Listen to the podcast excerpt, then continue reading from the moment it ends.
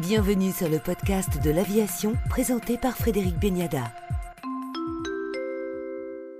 Pour tenter de rétablir certaines vérités sur le réel impact environnemental de l'aviation générale, les polémiques et ce qu'elle représente en termes d'emploi, la Fédération nationale de l'aviation marchande et de ses métiers, associée à l'Union des aéroports français, les industriels du secteur et le syndicat national des exploitants d'hélicoptères, vient de commander une étude au cabinet Arthur D. Little. Pascal de Isaguirre, président de la FNAM et de la compagnie Corsair, nous en précise les grandes lignes.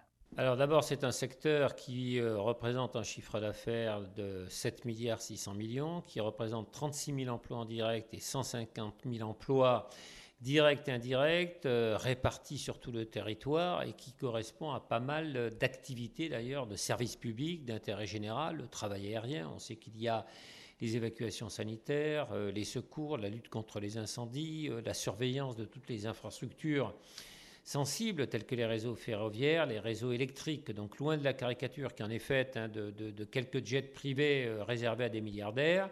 Derrière tout cela, il y a un tissu économique et, social qui contribue au désenclavement des territoires, avec un autre également euh, rôle qui est majeur, hein, c'est le creuset, la formation de tous nos pilotes. Hein. Euh, c'est un secteur qui forme 1200 pilotes chaque année qui ensuite viendront travailler pour euh, l'aviation commerciale.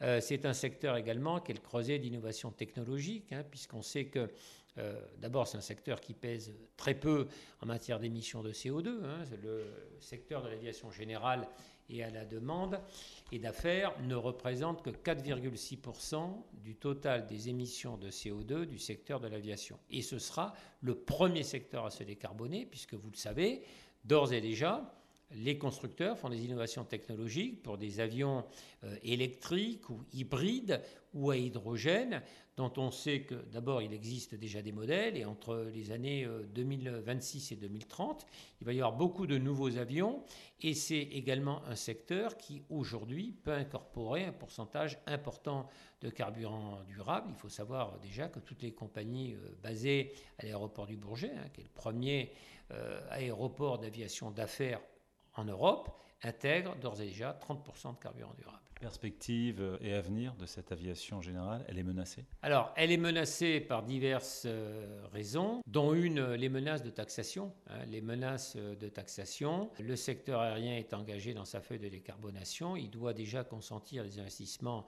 considérables en matière d'incorporation de carburant durable, qui, je le rappelle, a un coût supérieur de 4 à 8 fois au combustible fossile, le kérosène que nous utilisons actuellement. Il y a des menaces de taxation, vous le savez, sur la taxe de solidarité euh, des billets d'avion, on parle de concessions aéroportuaires. Euh, il y a des menaces également de taxation spécifiques sur ce secteur. Voilà, c'est un secteur qui est très fragile. Hein. Vous savez, euh, les marges dans ce secteur, comme dans l'aviation en général, sont extrêmement faibles.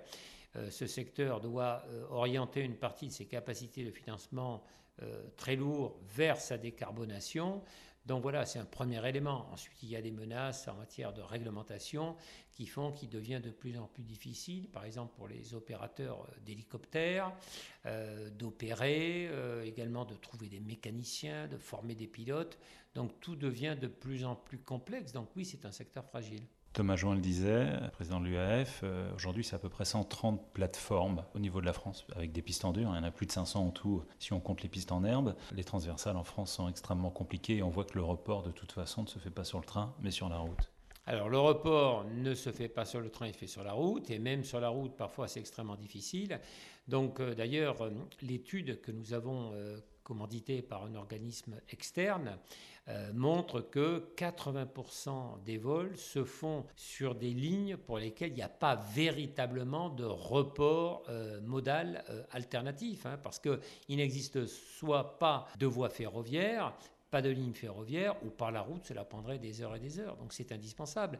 Et notamment, vous avez pas mal d'industries, euh, d'entreprises qui restent basées dans des petites villes de province euh, uniquement parce qu'il y a justement euh, du transport à la demande et l'aviation d'affaires qui leur permet de ne pas rester enclavés. Pourquoi l'étude maintenant? Pourquoi l'étude maintenant? Parce qu'évidemment, il y a eu toute la polémique, souvenez-vous, sur les jets privés. Et nous avons considéré que ça ne représente qu'une proportion infinitésimale de ce qu'est réellement, hein, dans sa réalité économique et, sociale, ce secteur de l'aviation euh, générale et de l'aviation d'affaires. Donc on a voulu montrer que derrière ce secteur qui est caricaturé, alors que vous savez en plus les quelques milliardaires qui ont des vols privés et qui ont des avions euh, privés les délocalisent maintenant dans d'autres euh, aéroports européens compte tenu de cette polémique, ça représentait quelque chose de réel en matière de désenclavement des territoires, de, de, création d'emplois, euh, en matière de, de, creuset de formation. On va revenir au projet de budget 2024. Euh, Une nouvelle fois, le secteur aérien, le transport aérien, surtaxé. Alors, surtaxé euh, des menaces très claires, avec une augmentation de la taxe de solidarité des billets d'avion qui, n'a plus de solidarité là que le qualificatif, hein, parce que ça fait très longtemps qu'elle ne sert plus à financer l'aide aux pays en voie de développement, mais qu'elle sert à financer les infrastructures de transport, notamment la ferroviaire. Une menace d'un surcroît de taxation de 600 millions d'euros euh, sur 4 ans, une menace de taxation sur les concessions aéroportuaires.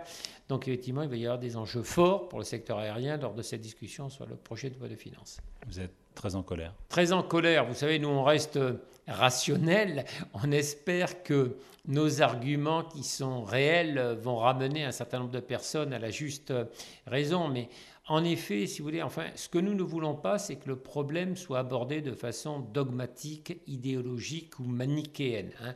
Il ne s'agit pas de jeter l'opprobre sur le secteur aérien, il s'agit de voir tous ensemble comment on peut aider ce secteur à sa décarbonation. Vous savez que c'est le secteur qui a, été le premier hein, à fournir au gouvernement sa feuille de route de décarbonation le 14 février dernier.